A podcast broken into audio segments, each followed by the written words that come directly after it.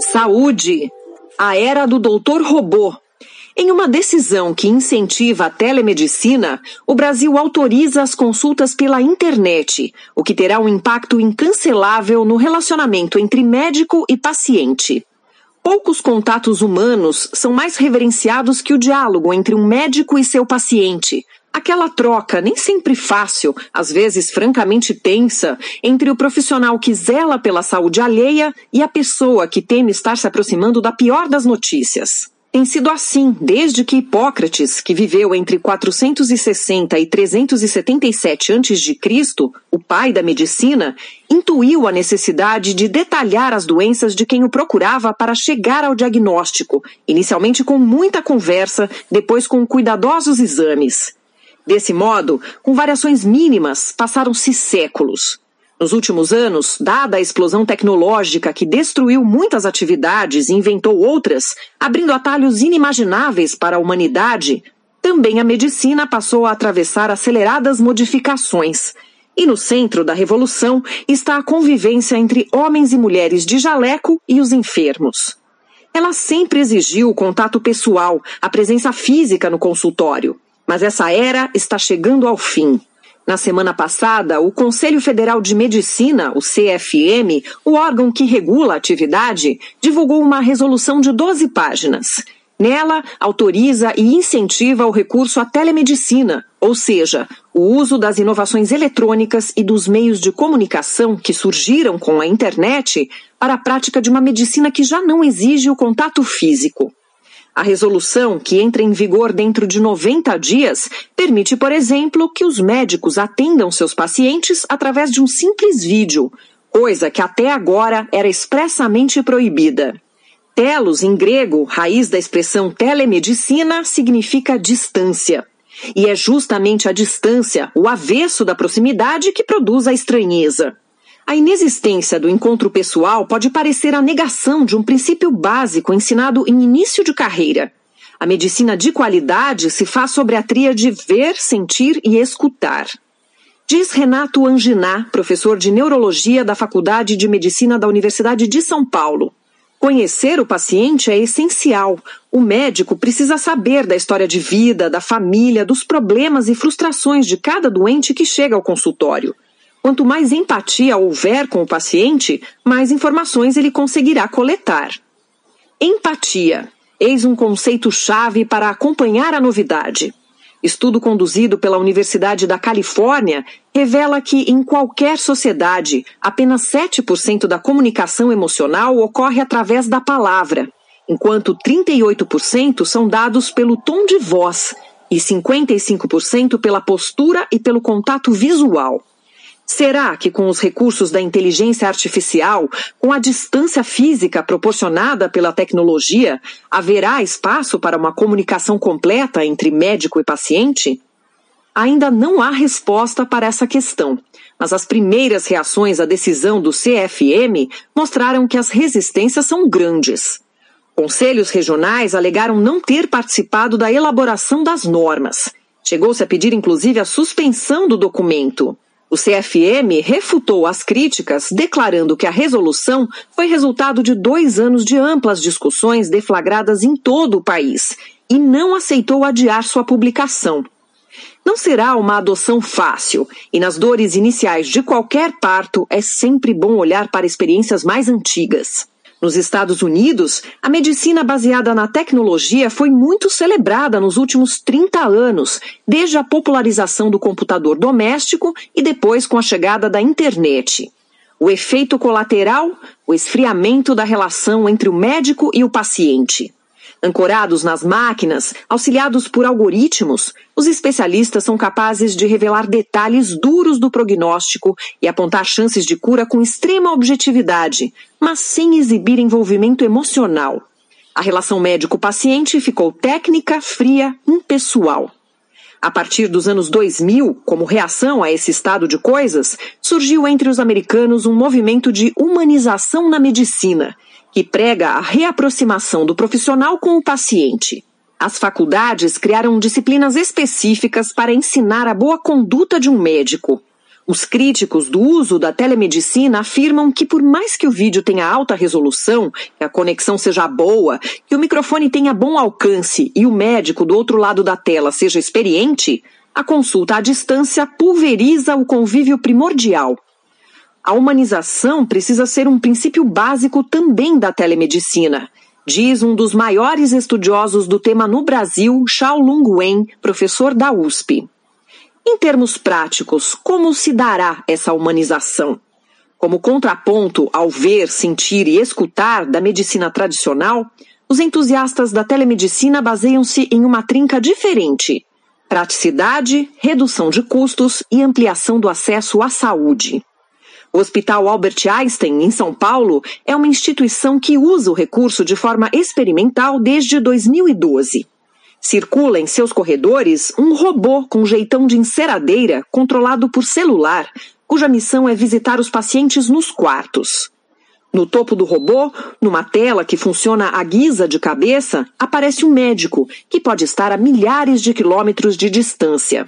Parece coisa de seriado futurista, mas está acontecendo neste momento.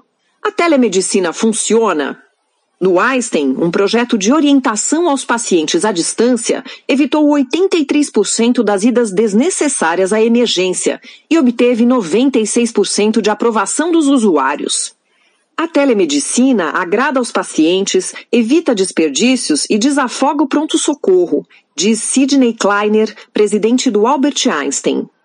Saliente-se, contudo, que a telemedicina não serve para todos os momentos pode ser útil para situações pontuais, como nos casos de acompanhamento pré-natal e mesmo depois do nascimento, já que as mães podem receber instrução remotamente sobre a melhor forma de amamentar o bebê ou sanar as angústias tão naturais dessa fase da vida.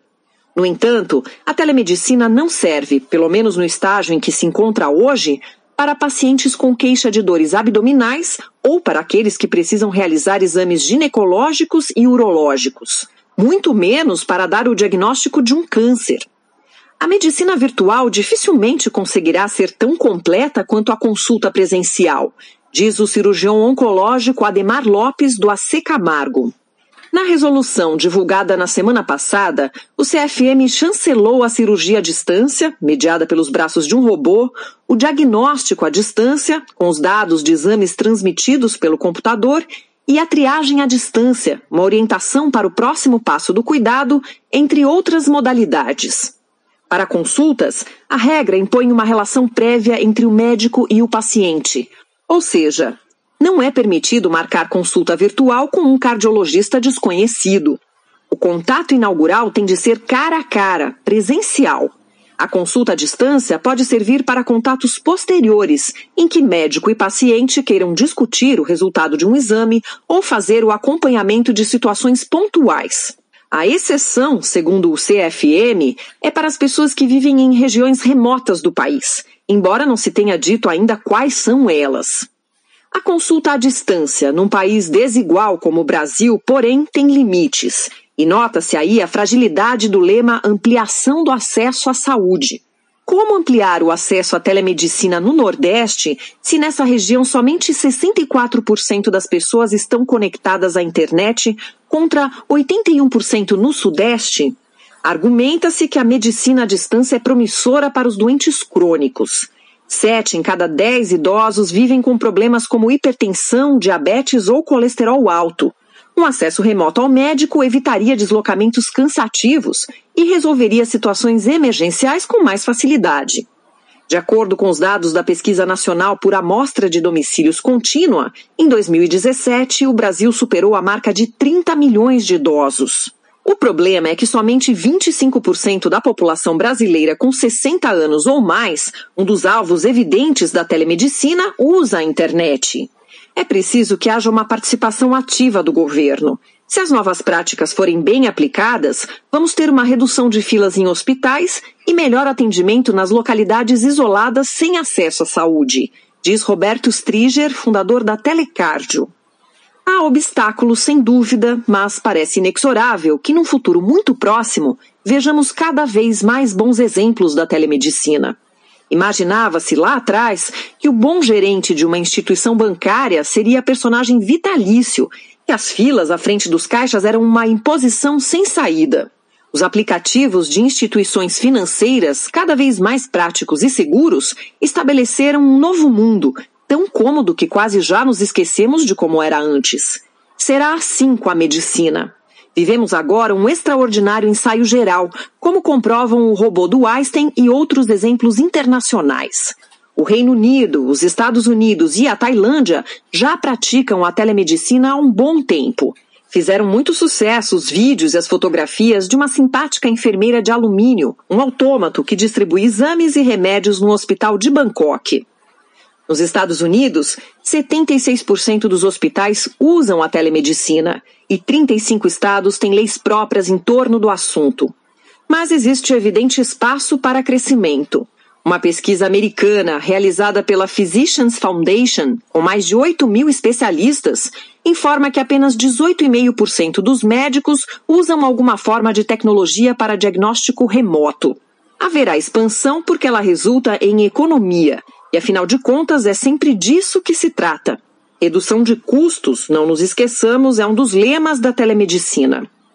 Na Inglaterra, um serviço de cuidados à distância para idosos com doenças crônicas reduziu em 15% as visitas de emergência, em 20% as admissões hospitalares, em 14% a ocupação de leitos hospitalares e em 45% as taxas de mortalidade. São números que explicam como e por que a tecnologia se expande cada vez mais no campo da saúde.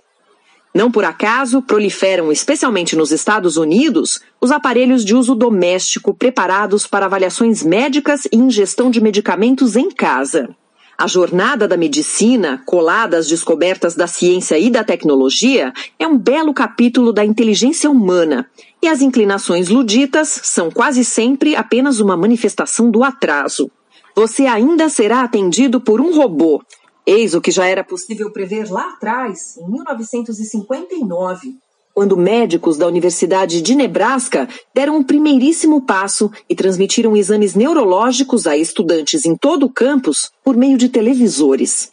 No fim dos anos 60, a NASA, a Agência Espacial Americana, deu o empurrão definitivo. Os cientistas estavam preocupados com os efeitos fisiológicos da gravidade zero nos astronautas.